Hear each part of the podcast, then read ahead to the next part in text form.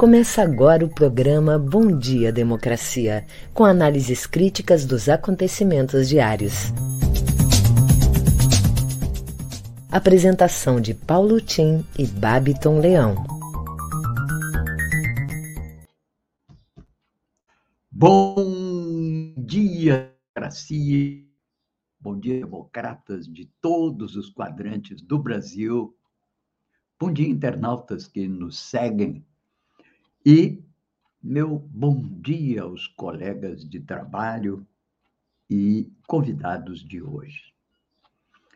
Bom, hoje é dia 31 de março, uma quinta-feira, 2022, ano do segundo centenário da independência do Brasil e 250 anos de Porto Alegre, a muito brava e progressista cidade de Porto Alegre. Bem, nesse dia 31 de março, não há como não se falar no golpe de 1964. O golpe de Estado militar deste dia 31 de março no Brasil, em 1964, foi a deposição do presidente brasileiro João Goulart Jango, como era conhecido, pondo fim à Quarta República do Brasil, de 1946 a 64, dando início à ditadura militar brasileira, que foi desse ano, 64 até 85, e cujos anos de chumbo foram marcados pela vigência do famigerado Ato Institucional número 5, vigente de 13 de dezembro de 68 até 1979, pouco antes da decretação da primeira anistia. O cochavo contra Jango aconteceu por conta da reação das elites nacionais apoiadas pela Igreja Católica Conservadora e pela mídia corporativa, com os projetos do governo trabalhista do PTB, herdeiro do modelo nacional desenvolvimentista inaugurado por Vargas, ancorado no Estado e voltado para o mercado interno. Reação em especial, repúdio em especial daquelas elites a reforma, as reformas de base, dentre elas a reforma agrária, anunciada em comício na Central do Brasil no dia 13 de março daquele ano. Farta literatura consagrou a identificação deste período, 1964-85, como ditadura, estimulada e apoiada pelos Estados Unidos sobre a justificativa da Guerra Fria e ameaça comunista, e que está muito bem registrada no filme clássico sobre o tema O Dia que Durou 21 Anos, dirigido por Camilo Tavares, filho do nosso velho amigo, companheiro, ainda vivo, que é o Flávio Tavares. Depois do golpe, o Congresso Nacional continuou funcionando e elegeu, ainda com a presença de Jango em Porto Alegre, elegeu o chefe militar daquele movimento, general Castelo Branco, como presidente, até o final do período presidencial, que se deveria encerrar em 66. Entretanto, as eleições foram suspensas, os partidos dissolvidos, novos atos institucionais proferidos, e diante da resistência democrática, o regime foi endurecendo cada vez mais com sucessivos generais presidentes. Deixou de ser civil e passou a ser um movimento estritamente militar. Encerrou-se com a posse do presidente Sarney, eleito por eleições diretas, indiretas, por um colégio que foi criado pelo regime militar, e eleito o Sardei em 1985.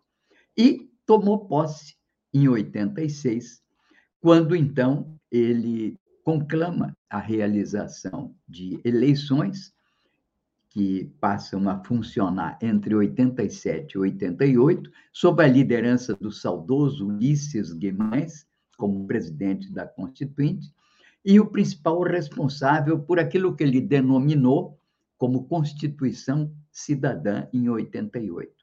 Diante disso, os nossos vivas democracia é sempre ameaçada por aqueles que não acreditam na lei, não acreditam na Constituição e clamam, inclusive, a um apelo direto ao povo, como se fosse possível governar apenas através dessa conclamação popular ao povo, como ultimamente alguns líderes da extrema-direita vêm fazendo. O Estado, em última análise, é um mecanismo forte. O seu inventor moderno chamava Thomas Hobbes e o chamou de Viatã, que é um monstro bíblico. Mas é um mecanismo através do qual se substitui o império da força pela força do direito e faz do Estado o habitat da lei, para que todos possam regular a sua vida de uma forma previsível. Portanto, viva a democracia, abaixo a ditadura. Bom, vamos então agora às manchetes do dia com o Babiton aí em Porto Alegre. Bom dia, Babiton. Bom dia, democracia. Bom dia, Paulo Tim. bom dia para toda a nossa audiência. Trago agora algumas das principais manchetes do dia, iniciando pelo G1. O Brasil registrou 276 mortes por Covid-19 nas últimas 24 horas, totalizando 659.570 óbitos desde o início da pandemia. Moraes define multa Daniel Silveira, manda Lira marcar instalação de tornozeleira e abre inquérito por desobediência. Governo exonera Mário Frias da Secretaria Especial de Cultura e Sérgio Camargo da presidência da Fundação Palmares. Polícia Federal descarta crime de Bolsonaro por suposta interferência. Governo publica nove substituições de ministros que devem ser candidatos em outubro. Folha de São Paulo. Dória avisa que vai desistir de tentar presidência e abre crise no PSDB. Anvisa aprova uso emergencial da pílula da Pfizer para tratamento da Covid. Na CNN Brasil, na PGR, Aras foi contra 74 pedidos de investigação contra Bolsonaro e a favor de um. Ministro de Minas e Energia diz que política de preços da Petrobras não mudará. No Estadão, governo federal estuda reajuste de 5% a todos os servidores do executivo a partir de julho. Jornal Brasil de Fato. Barroso mantém até junho de 2022 a suspensão de despejos no país. Senado adia a votação de PL que cria política nacional de direitos para atingidos por barragens. Bom, Paulo Tim, no nosso Bom Dia Democracia de hoje, vamos receber o presidente da Unicafes e da União das Cooperativas da Agricultura Familiar do Rio Grande do Sul, Gervásio Plucinski, que vem nos trazer a luta das organizações da agricultura familiar que buscam respostas da Secretaria da Agricultura Estadual para superar a estiagem e também o escritor, consultor, bacharel em Direito e ex-vereador de Poa, Adelicel, que quer saber dos festejos dos 250 anos de Porto Alegre. Em seguida eu volto trazendo as notícias locais. É com você, Paulo Tim. Ok, muito obrigado, Babi. Pois é, esse deputado Daniel Silveira cantou galo, fazia, acontecia. Na verdade, acabou amarelando, né? Bastou endurecer e impor uma multa e a cassação dos seus bens ele que dizia que está disposto a dar a vida pela pátria não foi capaz de enfrentar sequer essas exigências. Amarelou. E, de momento, já deve estar colocando as tornozeleiras. Bem, eu sou Paulo Tim, registro aqui os temas comentados com respectivos links no meu Facebook, que ficam também registrados na correspondente newsletter diária que enviamos a todos os interessados conto nesse programa com a colaboração do radialista Babiton Leão e também na assistência técnica com Gilmar Santos.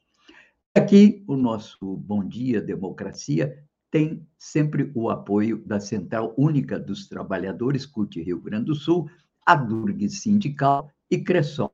Somos uma tentativa de fazer um contraponto à grande mídia corporativa na defesa da informação como um direito da cidadania e da democratização da mídia, não é? Um da, da imprensa, um objetivo nos termos da Carta Mundial da Mídia Livre aprovada no Fórum Mundial em 2015.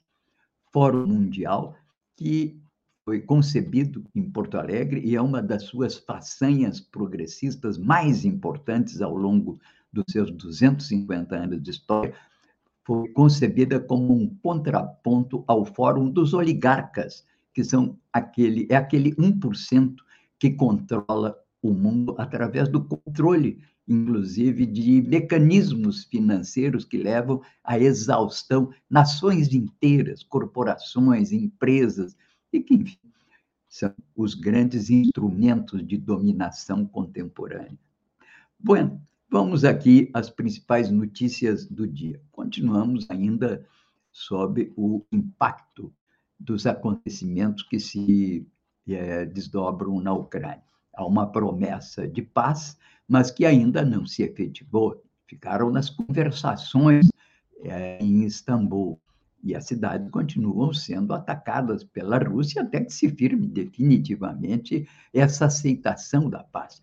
O presidente Zelensky está disposto à neutralidade, mas ainda resiste na, na, no reconhecimento das repúblicas independentes de maioria cultural e étnica russa, são as províncias, entre aspas, do Donbass, já agora repúblicas independentes, e também da questão da Crimeia. Vamos ver se nos próximos dias esse processo avança. De qualquer maneira, ainda notícias internacionais que chamam a atenção. Pequim repudia o projeto de lei dos Estados Unidos que percebe o país asiático como, entre aspas, inimigo imaginário. A lei aprovada pelo Congresso americano prevê competição estratégica por liderança global.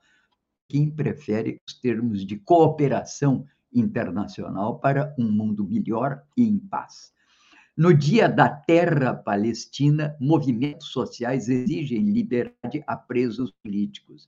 Existem cerca de 4.500 palestinos, homens, mulheres e adolescentes, detidos em prisões israelenses e, inclusive, já existem moções em favor da condenação de Israel por prática de discriminação a esses palestinos. O Brasil, de fato, traz uma ampla matéria sobre isso na sua edição de hoje. Todo o apoio, portanto, à terra palestina, que constitui, sim, aí dois grandes crimes. Em primeiro, o crime de não se permitir, na forma do direito internacional, que reconhece o direito à autodeterminação dos povos desde a Constituição da ONU em 46 é, 48. E também que impede a ocupação de áreas que não são áreas soberanas de um Estado sobre o outro. Condena tanto, e tem razão, a condenação da invasão é, militar da Rússia na, na, na Ucrânia. Mas por que não se condena a invasão de Israel sobre as terras palestinas? Aqui o reconhecimento a uma obra muito importante, a Palestina no Brasil, do nosso companheiro Matico, um filme que vem causando e vem provocando muitos aplausos no mundo inteiro. Bem, aqui também, é, hoje, o assunto do G1 se dedica a discutir essa questão da área do Donbass, a guerra, antes da guerra.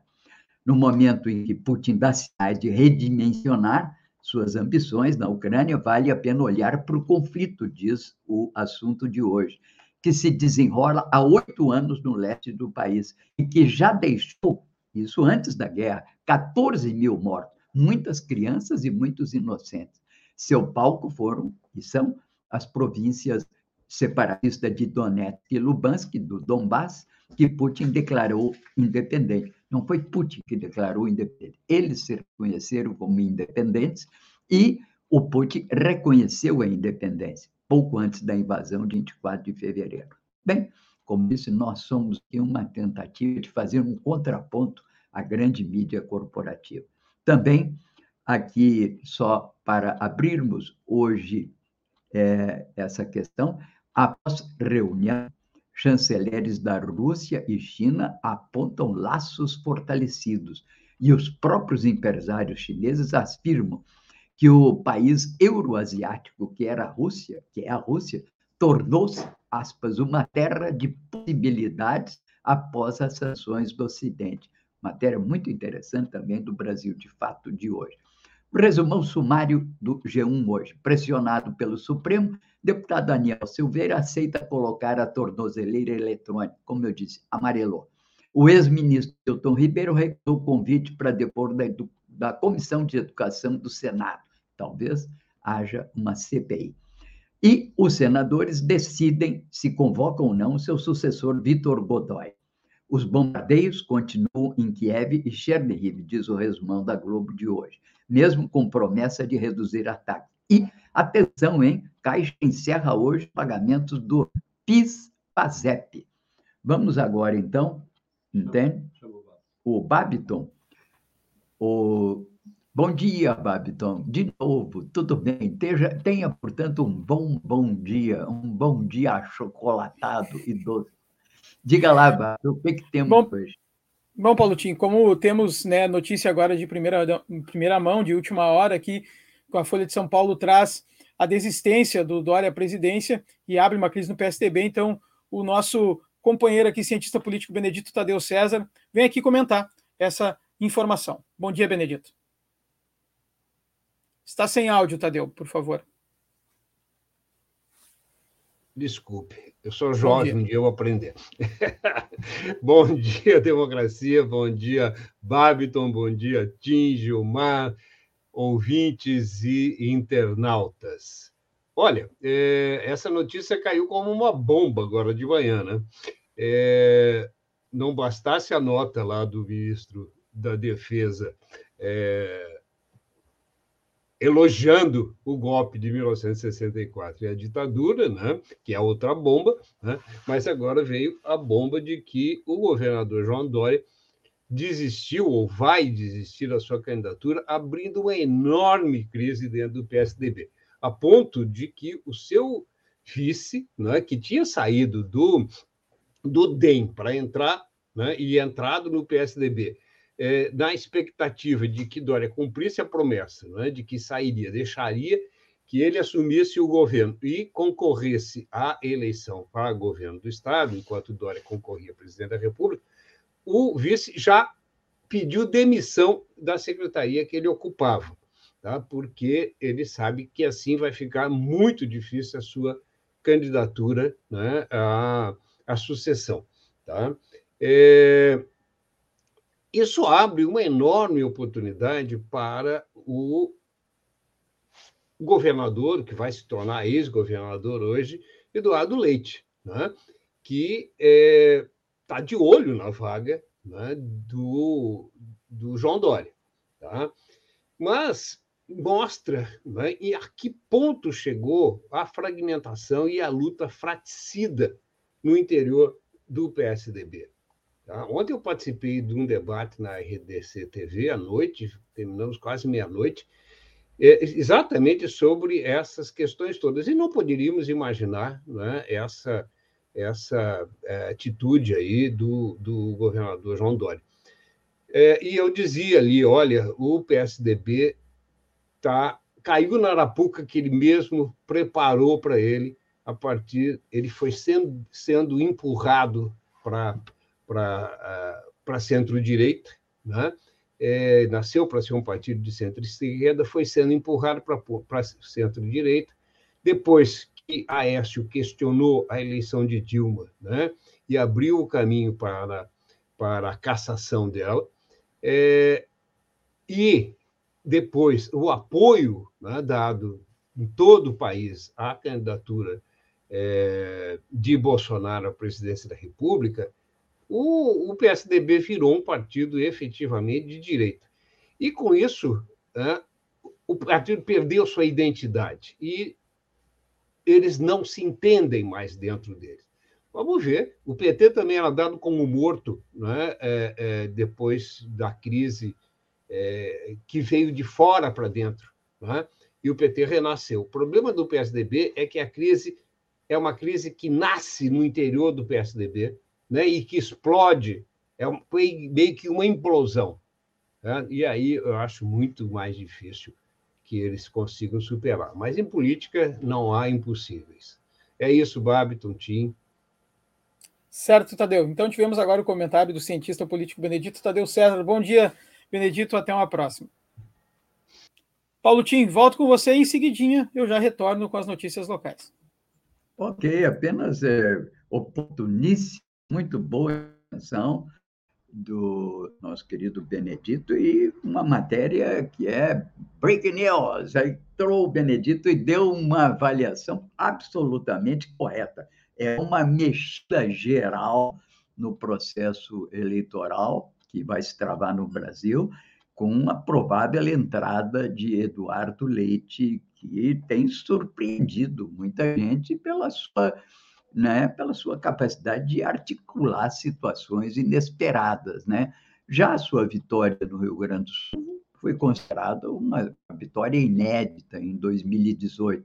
Muito senso, entre aspas, de oportunidade, né? ele vai ocupando espaço. E conta nisso, provavelmente agora, com a possibilidade de vir incorporar a dita terceira via, que até agora não tinha encontrado um nome à altura das suas expectativas, de é, que é, sobretudo, de quebrar não é essa polaridade entre o presidente Lula e o atual presidente Bolsonaro.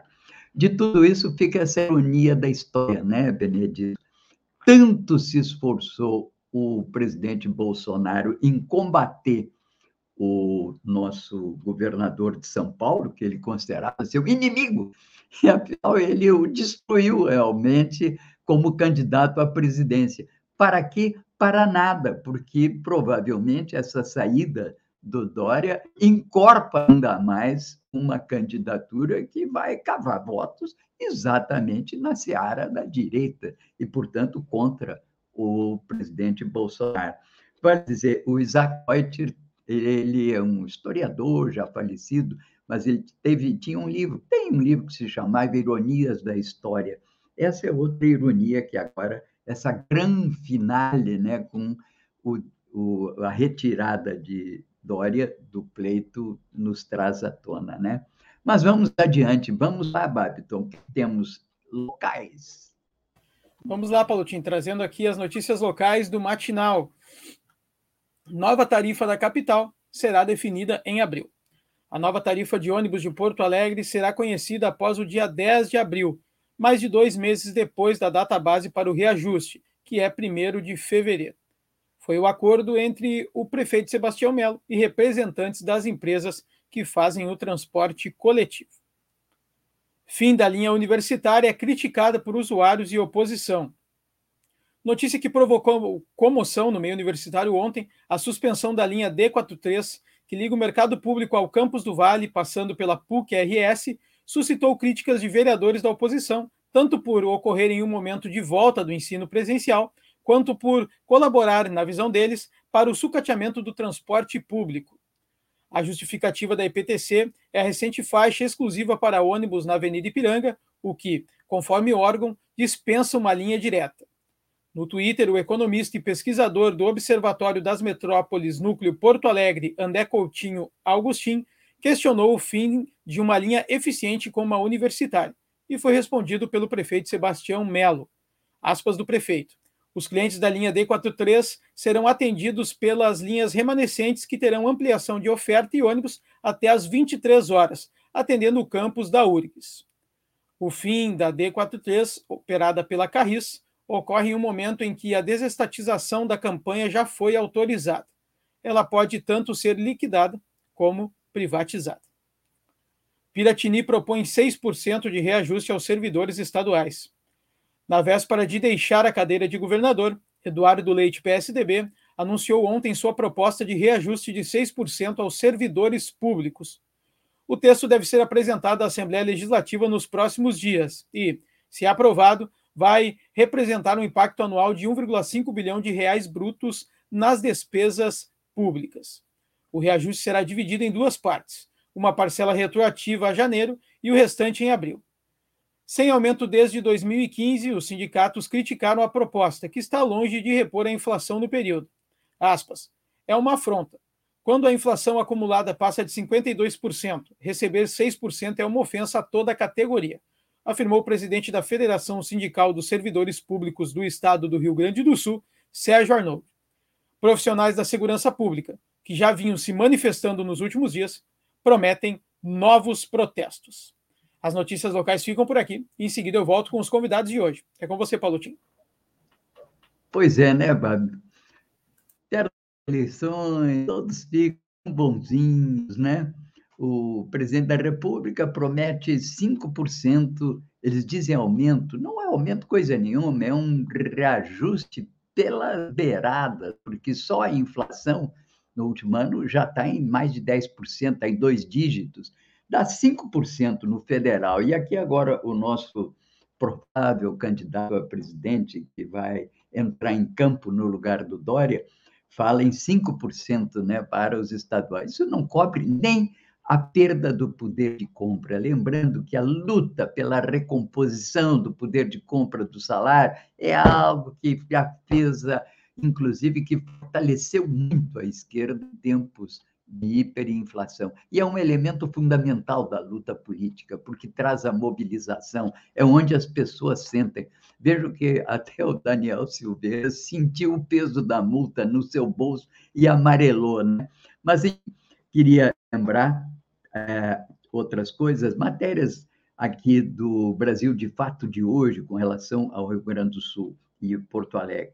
Lembrando que temos entidades do Rio Grande do Sul promovem ato em defesa da universidade pública nessa quinta. Mesa de pesquisadores abre agora nove e meia, seguida de manifestação no pátio do campus central da URGS.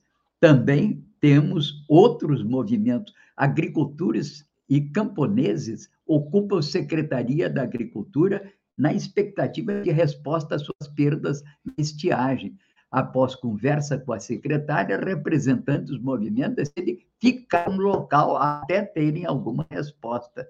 E entidades também preparam um ato em defesa das liberdades democráticas e dos serviços públicos na capital. Manifestação será amanhã, sexta-feira, e marca o encerramento do 40 Congresso da Andes Sindicato. Enquanto isso, os movimentos culturais também se movem. Banda 50 Tons de Pretas abre a temporada de 2022 no Sarau do Solar, dessa quarta-feira, foi ontem, quarta-feira, dia 30. Com ingresso solidário, fez parte da programação musical do projeto Reforce. Bem, também é, evento online financia iniciativas sustentáveis através de votação popular, promovido pela ASSAN, Círculo da URGS, e o Vila Flores. O projeto Me Conta, Sócio Biodiversidade, chega em sua última etapa. Então, tudo matéria hoje do Brasil de fato. E também Audiência debate transferência de acolhidos com deficiência pelo Estado. Concorrência para contratação de clínica privada para receber acolhidos pela Fundação de Proteção Especial é questionada. Todos se manifestando, enfim, com relação a esse importante assunto. E exposição Vila Chocolatão, de quem é feito o centro da cidade, acontece nesse sábado. Mostra virtual e gratuita relembra um lugar que não existe mais, a não ser na lembrança daqueles que a construíram. Tudo matéria hoje, Brasil de Fato, à disposição de vocês, com os links respectivos na nossa newsletter ou, eventualmente, também no site do Brasil de Fato, últimas notícias do Rio Grande do Sul. Bem, temos alguma notícia, alguma nota especial aí, Gilmar? Temos ainda nada, né? Então, vamos a Babiton para que ele chame um outro convidado do dia nosso. Vamos ver, o Babiton, é contigo. Vamos lá, Paulotinho. Bom dia, democracia. Recebe agora o presidente da Unicafes e da União das Cooperativas da Agricultura Familiar do Rio Grande do Sul, Gervásio Plusinski. Bom dia, Gervásio. Seja bem-vindo ao Bom Dia Democracia. Bom dia, Babiton. Bom dia, Paulo Tim. Uma grande satisfação estar novamente aqui conversando com vocês nesta manhã aí, já iniciando temperatura mais baixa, mais frio. Verdade. Entrando aí para o inverno. Verdade. Bom, o Gervásio vem conversar conosco sobre a luta das organizações da agricultura familiar, que buscam resposta, né, Gervásio, da Secretaria da Agricultura Estadual para superar as estiagens. Com a palavra, Gervásio. Olha, esse é um tema realmente muito importante para nós. Vamos tentar imaginar, então, nós temos quase 30% da nossa economia, do nosso PIB no estado do Rio Grande do Sul, que depende do setor primário. Segundo dados oficiais da Emater, nós temos mais de 50% de perdas, tanto nas, nas, principais culturas, milho, soja, aí tem grandes perdas no feijão, no leite, enfim. E este agricultor, ele tem sempre uma margem ali, quando vai bem, 10%, 15% em cima do faturamento dele da lavoura. Imaginamos que com essa perda de 50%, ele não tem renda nenhuma este ano. Né? Diante disso, e estamos vivendo a maior seca, talvez, dos últimos 70 anos, pelo menos é o que os especialistas falam, né?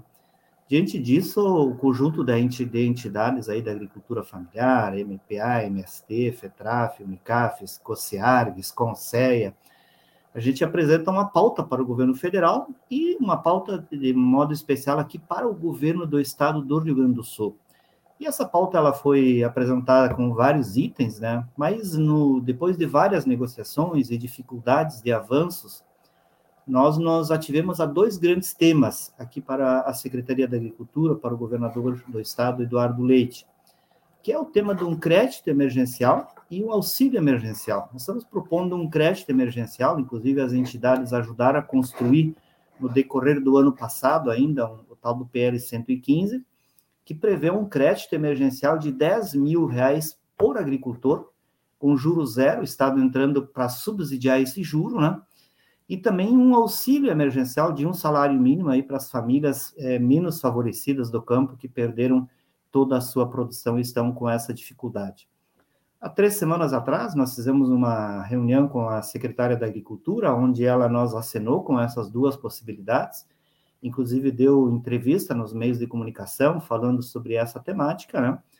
É, bom, adiante da não confirmação de, de, desses anúncios, é, nós voltamos na, nessa semana, na terça-feira, mais precisamente, em audiência com, com a secretária, e nessa audiência ela nos é, disse que tinha uma conversa com o governador do estado naquele fim de tarde, e que diante desta conversa com o governador do estado, ela teria uma posição para nos dar. Aí, a partir disso, nós resolvemos ficar lá na Secretaria de Agricultura, ficamos lá até 22, 23 horas da noite, esperando então essa, essa resposta da secretária. E ela então nos disse que teria uma reunião do núcleo do governo, aí as principais secretarias, junto com o governador, no dia de ontem, e que hoje, então, a gente retomaria é, essa pauta, né? E que hoje, então, o Estado faria os anúncios, enfim, das medidas para a estiagem, inclusive sobre esses dois principais, principais temas que eu estou trazendo. Interessante colocar que para o governo colocar é, um crédito emergencial para o agricultor familiar de 10 mil, o governo entrando apenas com o subsídio do juro, nossos cálculos dão conta de que 50 milhões de reais seria possível operar 500 milhões de reais em crédito para esses agricultores familiares. Né? Então, o que nós estamos pedindo não são grandes valores. O Estado do Rio Grande do Sul, o atual governo, é um dos que menos investe na agricultura dos últimos governos que nós tivemos. Para você ter uma ideia, é, nos três anos do governo Leite, ele investiu 37% a menos no setor primário que, por exemplo, o governo investiu lá em entre 2011 e 2014. Né? Então, nós tivemos é, é, realmente um governo que não tratou esse tema da agricultura com, com a importância que esse te, tema merece. Agora, nessa última semana, o governo anuncia a possibilidade de assumir obras do governo federal aqui no, no estado, não que elas não sejam importantes, muito pelo contrário, é, no valor de quase meio bilhão de reais, e, e esse governo não disponibiliza 50 milhões de reais para crédito para a agricultura familiar que está passando por essa dificuldade. Então, nós estamos uma expectativa, conforme a promessa da secretária, que nós tenhamos uma resposta no dia de hoje, né, é, com os anúncios que o governo, então, ficou de fazer para o setor, e principalmente para a agricultura familiar. Certo, Evaz. Então, vamos seguir no aguardo desse posicionamento. essa é a nossa expectativa. Saímos dali com esta promessa, saímos da secretaria porque a secretária nos fez esta promessa, né? E a gente então está neste aguardo de que é, esse anúncio seja feito durante o dia de hoje. Certo, então, Gervásio, um ótimo dia. Muito obrigado pela sua participação hoje. Um bom final de semana e até uma próxima. Valeu, bom fim de semana para vocês. Até. Bom, Paulo, tinha antes de devolver, quero trazer uma informação de Gaúcha GZH aqui, que é uma notícia meio urgente. Né? O Tribunal de Justiça determina o afastamento do cargo do prefeito de Canoas, Jairo Jorge. MP, o Ministério Público do Rio Grande do Sul está, vai investigar possíveis fraudes em contratos da prefeitura. Então, informação de Gaúcha ZH. Volto com você, Paulo Tim, e em seguida eu retorno com o nosso outro convidado, Adelicel. Pois é, né? O Capitão e também né, o Benedito, que vejo que está por aqui ainda, né? É, são tempos de mexida geral, né? É mexida na esfera federal, ministros, sete ministros saindo, vão ocupar aí, vão criar, na verdade, bases para a candidatura do Bolsonaro, né? E essa grande mexida no cenário nacional, né, com a entrada, provável entrada do nosso governador Leite, na disputa em lugar do Dória, né? E aqui também estamos vendo mexidas, né, que vão mexer essa saída do Jair Jorge é um acontecimento importante aqui entre nós também. Enquanto isso, o cenário também eleitoral no Rio Grande do Sul vai ficando meio confuso, não estamos com clareza sobre ele. Bem, são os percalços, como se diz, né? Tem dias que parecem anos. E agora nós estamos vivendo horas que parecem dias, porque a cada momento temos novas informações que mexem no cenário político e na vida pública do país, né? Bem, vejam como as coisas são tendentes, que as capas dos principais jornais do dia hoje parece que já envelheceram. Vejam, por exemplo, o Globo. Governo avalia aumento de 5% a servidores. Planalto estuda medida a partir de julho, com impacto fiscal de 5 bilhões. Capa do Estado de São Paulo. Brasil recebe por dia 1,4 bi de dólares na bolsa. Valorização das commodities atrai investidores externos. Capa da Folha de São Paulo. Bolsonaro faz nova ameaça ao judiciário sobre eleição presidentes que votos serão contados e pleito não será decidido por, entre aspas, dois ou três, em indireta, clara indireta, ao Superior Tribunal Eleitoral. Mas todas notícias absolutamente importantes, em especial essa última. E aqui nós sempre temos colocado os quatro grandes problemas críticos que afetam o país, né? que vão da crise do Covid, que não está superada, apesar de que se nota uma redução no número de mortes, mas estamos com quase 300 mortos por dia ainda. Temos a crise hídrica e energética que está centrada agora nos destinos da Petrobras. O governo continua dizendo que a Petrobras vai continuar mantendo os preços dos combustíveis alinhados e diz que isso é uma exigência de mercado. Não é exigência de mercado, é uma opção do governo, deste governo que aí está. E é muito importante que diga a quem pertence né, a Petrobras.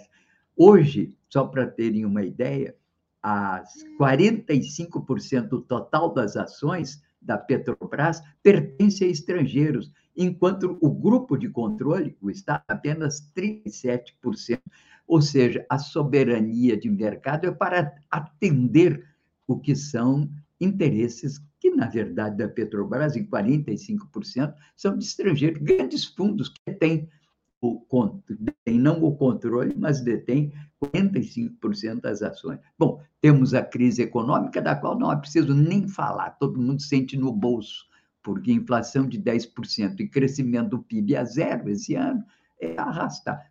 E a quarta questão, e aí eu volto a essa manchete da Folha de São Paulo o risco institucional que ainda nos, não é, cerca. Mais uma vez, Bolsonaro ameaçando o Tribunal Superior Eleitoral. É um quadro extremamente complexo, difícil que estamos vivendo e vamos continuar vivendo no ano que vem. O Babiton, é contigo. Vamos lá, Paulotinho. Vamos receber agora, então, o escritor, consultor, bacharel em Direito e ex-vereador de Poa, Adeli Cel. Bom dia, Adeli. Seja bem-vindo. Ah, bom dia, um prazer mais uma vez estar aqui com vocês nessa, nestas quintas-feiras. Parabenizar aí a fala do Pruchinski, que falou da Unicafes, que tem várias cooperativas importantes ligadas a ela, como a Cressol, que está no patrocínio desse programa. Uh, eu me comprometi hoje a falar um pouco das festividades dos 250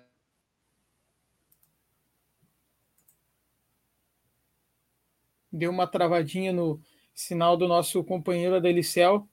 Vamos esperar então a retomada do Adeli, Paulotim, e volto com você assim que o Adeli estiver. No entanto, me parece. Ó, estamos com. Adeli, você deu uma travada no seu sinal, parou no início Opa. da fala.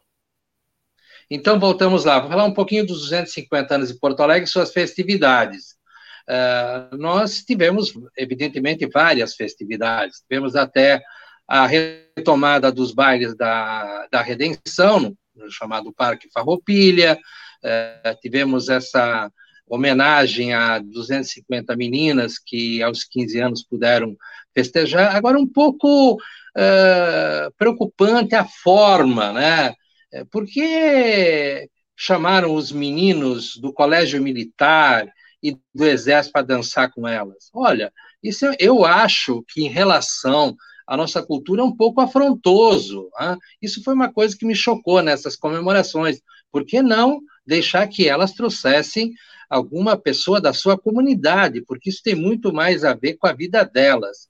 Então, essa glamorização não, não gostei muito. Mas, claro, louvo também essas relações que foram mantidas com a comunidade açoriana, a colocação da placa na, na Brigadeiro Sampaio, a primeira praça de Porto Alegre, várias outras atividades. Eu sempre tenho ah, louvado aqui o trabalho do secretário Beidak, eh, que são apenas quatro pessoas na Secretaria Especial, as coisas que a cultura tem desenvolvido são altamente elogiosas, a prefeitura está anunciando a volta da editora da cidade, o coordenador de Humanidades e do livro Sérgio Gonzaga tem uh, tratado muito disso, está fazendo uma composição com um conselho editorial, se comprometeu do lançamento das crônicas, uma seleção de crônicas que me coube a tarefa e sou grato por isso de, de fazer uma seleção das crônicas do Arquimedes Fortini,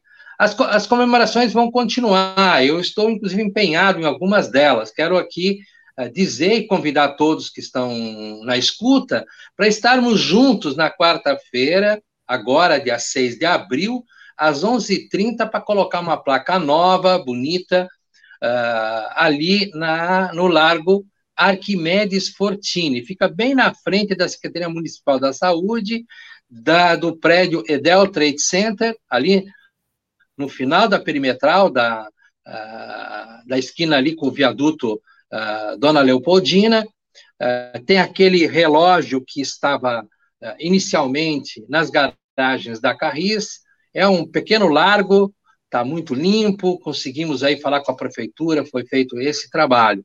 Recebemos de volta a Praça da Matriz, aberta, ainda em processo de arrumação, como diz o meu amigo jornalista Aires Ceruti, as pedrinhas não ficaram como deveriam ter ficado. É, isso é verdade. Mas pelo menos está mais limpa, está mais organizada. Algumas pessoas se queixaram que não tem nenhum canteiro de flores, eu também me queixo, porque vejo a praça todo dia, moro ali no entorno. Enfim, nós esperamos que a gente continue o ano inteiro festejando os 250 anos de Porto Alegre. Para isso, nós vamos fazer muitas atividades, fazer com que Porto Alegre se conheça, debatendo temas extremamente importantes, o que aconteceu na nossa história. Eu, além de falar aqui todas as quintas-feiras para vocês, eu tenho participado de muitos programas de rádio e televisão, e tenho um Facebook, Porto Alegre 250 anos, para quem tiver interesse, pode acompanhar ali diariamente as postagens de coisas que eu faço, estudo sobre Porto Alegre, inclusive de personagens que, que uh, uh, desbordam os limites de Porto Alegre. Uh, fiz uma postagem ontem sobre o General Flores da Cunha, uma personagem icônica da nossa história, mas é pouco estudado. Normalmente se lembra alguns episódios pitorescos do Flores da Cunha, que ele gostava de um carteado, que frequentava aqui a, a, o Clube dos Atiradores, a, enfim. Mas nós temos que falar um pouco de que ele foi um dos homens mais perseguidos desse Estado pelo Getúlio Vargas, porque ele se opôs a Getúlio Vargas.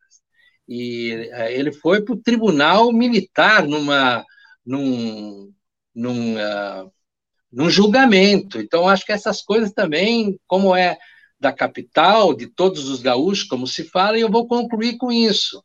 Essa história de capital todos os gaúchos, ela foi trabalhada pelo Souza Doca, que representava o governo Getúlio Vargas nas comemorações do centenário Farroupilha.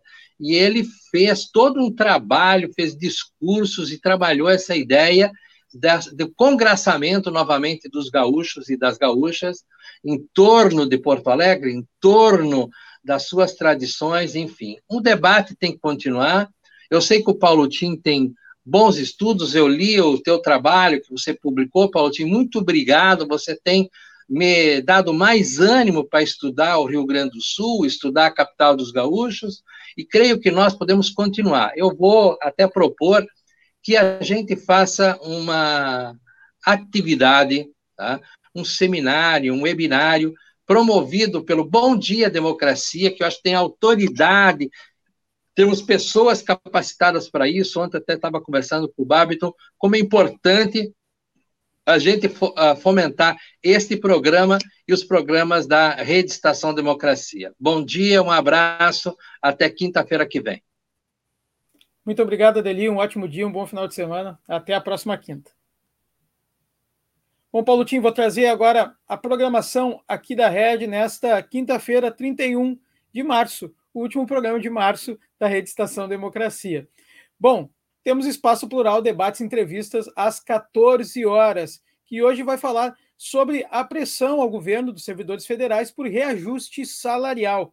Participam do programa a doutora em Educação e presidenta da Associação dos Docentes da Universidade Federal de Pelotas, Regiane Blank Wiley, também o professor de matemática do IFPB e coordenador geral do Sinacep, David Lobão, e também o diretor tesoureiro da Durg Sindical e diretor das Relações Internacionais do Proifes Federação, Eduardo Rolim. A apresentação do Espaço Plural é da jornalista da Rádio Com Pelotas, Clarissa Hennig, e do jornalista aqui da Rede Solon Saldanha. Às 14 horas, então, não perca aqui na Rede Estação Democracia. E hoje, Quinta-feira, temos também o Estação Prata da Casa. Na edição desta quinta, a atriz, poeta e apresentadora Nora Prado vai receber o cantor, compositor e produtor musical Antônio Villeroy. Não perca então hoje às 16 horas aqui na Rede, na Rede Estação Democracia.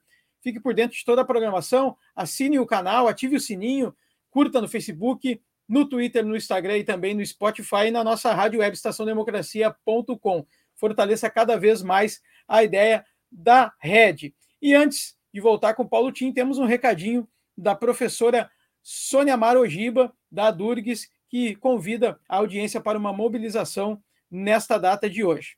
Com você, professor. A luta em defesa das universidades públicas e institutos federais é de todas e todos nós. Neste 31 de março, a Durgues Sindical, junto ao PROIFS Federação, a União Estadual de Estudantes e ATENS, realiza uma atividade nacional que ocorre em dois momentos no campo central da URGS.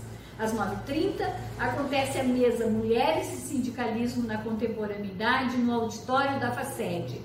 Às 10h30, faremos um ato público no pátio da URGS com a presença de professores, estudantes e lideranças. E no encerramento, uma roda de samba de mulheres. Venha conosco defender a universidade pública gratuita, laica, inclusiva e de qualidade. Muito obrigado, professora. Um ótimo dia para todo mundo e volto com você, Paulo Chim. Ok, muito obrigado. E tendo em vista a importância desse fato né, da mudança do cenário eleitoral, nacional, com implicações, claro, aqui para o Rio Grande do Sul, e também essa ideia do Adeli, que acabou de trazer aqui, né, de dedicarmos um pouco mais de atenção aos debates sobre a nossa Porto Alegre 250 anos, né? Eu pediria, Babs, se fosse possível, você chamar aí o Benedito para ele nos falar um pouco sobre essas coisas todas e deixaria para ele fechar o programa de hoje. Temos ainda uns 10 minutinhos e ele pode falar à vontade, tá bom? Já chamaste então. Você, Tadeu. Bom, é... então, bom, bom dia, democracia, como diz o Tim. Olha, é... realmente o quadro político nacional e estadual está sofrendo uma mexida muito forte. Né? Veja que realmente a candidatura, a possível candidatura de Eduardo Leite, quer dizer, abre uma chance para a terceira via, tá? já que a candidatura, nenhuma candidatura de terceira via decolou, seja a esquerda com Ciro, né? seja a direita com Moro ou com João Dória. É, a dúvida que fica, e, e, e o Tim já tocou nisso, né, já fez referência a isso, é de quem tirará voto é, Eduardo Leite. Né? É, essa coisa de dizer que tem 50% ainda sem definir o voto é, é balela. Se o, se o Lula tem 43, de 43 a 45, e se o Bolsonaro tem de 23 a 38, até como agora, né, 35, é alguma coisa assim, que a última uma pesquisa aí de um banco trouxe, você tem quase 80%, 60%, 70%, né, 70%, 80% do eleitorado já definido. Tá? É, como o Eduardo Leite acredita não vai tirar voto do Lula, ele tende a tirar voto, né, se houver a sua candidatura, ele tende a tirar voto do Bolsonaro. Tá? É, isso, penso eu, não será suficiente para tirar o Bolsonaro do segundo turno, porque Bolsonaro tem um eleitorado cativo né, na, na faixa dos 20%, 23%, 18%, por aí. Bom, dificilmente quem tem esse, esse, esse percentual de votos, né, a menos que aconteça uma hecatombe, não vai ao segundo turno. Tá? Então, é, Eduardo Leite, eu refi, é, é, repiso aquilo que eu já disse nos comentários anteriores. Me parece que está plantando para o futuro. Ele tem 37 anos, tá? tem um futuro político muito grande pela frente, então está apostando no futuro. A candidatura dele não é para essa eleição. Lula perdeu três eleições antes de vencer a quarta. Tá? Então, é, é, é cada vez que ele se candidata, ele se coloca é, na mídia. Isso, me parece, não minimizará a crise no PSDB, mas tudo é possível em política. No Rio Grande do Sul, nós temos a cassação de dois deputados, tem um terceiro sendo, sendo processado. Né? É, isso cria um mal-estar muito grande no parlamento gaúcho, porque a, a, o espírito de culpa é muito forte, né? e, e eles não querem abrir brechas para para. Bom, já teve outro, né? o deputado Lara foi caçado. Tá? É... Então, e agora a gente tem, né? foi o, o, o, o prefeito é, é, primo, o irmão do Eduardo, né? do, do deputado Lara, também foi caçado junto com ele, né? e agora nós temos o afastamento do, pre, do prefeito de Canoas, Eduardo Jorge. É, é, você tem né, finais de mandato nos, na, na, Câmara é, e, no, e no, nos parlamentos nacionais, né, no, nos, nas, é, nos legislativos estadual e federal, mas os prefeitos estão na metade do mandato. Né? É, então, essas, essas mexidas aí criam uma instabilidade é, muito grande. Né? Vamos, vamos ver como é que isso, como é que isso é, é, evolui. Tá?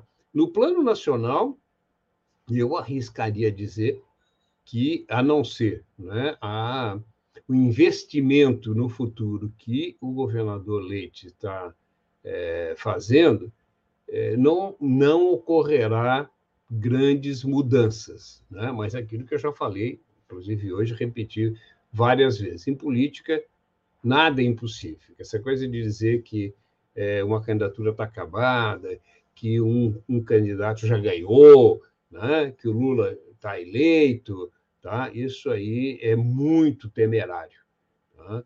As, as, coisas acontecem, as facadas reais ou é, é, inventadas, né? construídas, acontecem, é, seja na realidade, seja na narrativa que se cria e na, na, no, na, na, no esforço que o complexo de mídia faz. Né?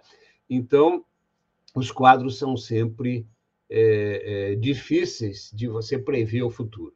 Ninguém tem, ninguém tem bola de cristal. É isso, Wagner e Tim. Certo, então, Tadeu. Voltamos agora com o Paulo Tim. Um ótimo dia, Tadeu. Ok, ok. Bom, acho que temos um novo panorama visto ponte, né? E que vai mexer com muita coisa no processo eleitoral nacional e regional aqui também. Bem, queria, finalizando o programa de hoje, lembrar que o PISPAZEP tem 208 milhões esquecidos, deu piada, vê se você não tem nada lá. Lembrando também que os estudantes têm até 31 de agosto para fazer a renegociação do FIES. É um milhão de estudantes envolvidos nisso, aparentemente. Também o movimento dos, é, dos, é um movimento social contra os despejos. Teve ontem uma manifestação em Brasília. Parece que o ministro Barroso escutou lá no Superior, no Supremo, esses apelos e prorrogou a proibição de despejos até julho desse ano.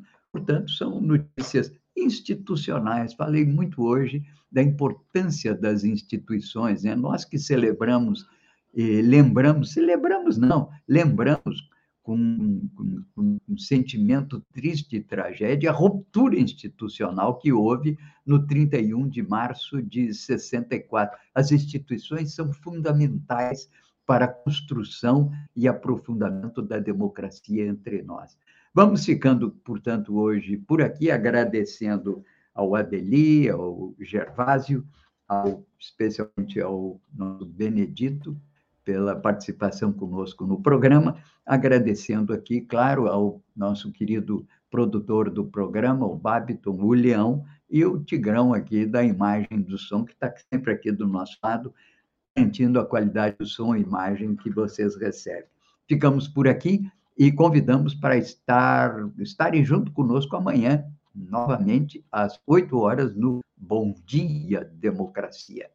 Completamos dois anos de pandemia e estamos a cada dia mais próximos de controlar esse vírus que abalou todo o planeta e tirou a vida de milhões de pessoas. Mas ainda é cedo para virarmos a página da Covid, mesmo que tenhamos vontade, porque, apesar de termos vencido muitas batalhas, a guerra ainda continua. A flexibilização dos protocolos de segurança é o tema mais discutido do momento e por isso é importante fazer algumas considerações. Todos os estudos sérios confirmam que o uso de máscaras reduz drasticamente a chance de contágio. E essa realidade não muda em um cenário onde os casos estão diminuindo. Isso quer dizer que, ao escolher usar a máscara, a gente segue mais protegido e protegendo a todos.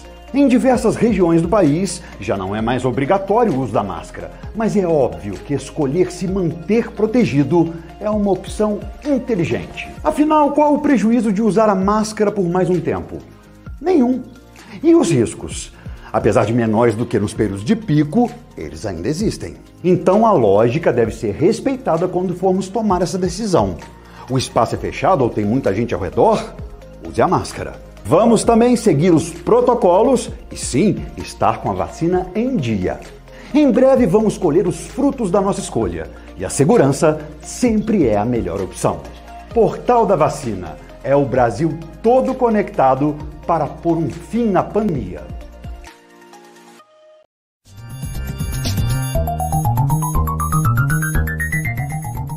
Este foi o programa Bom Dia Democracia Nos encontramos amanhã às 8 horas.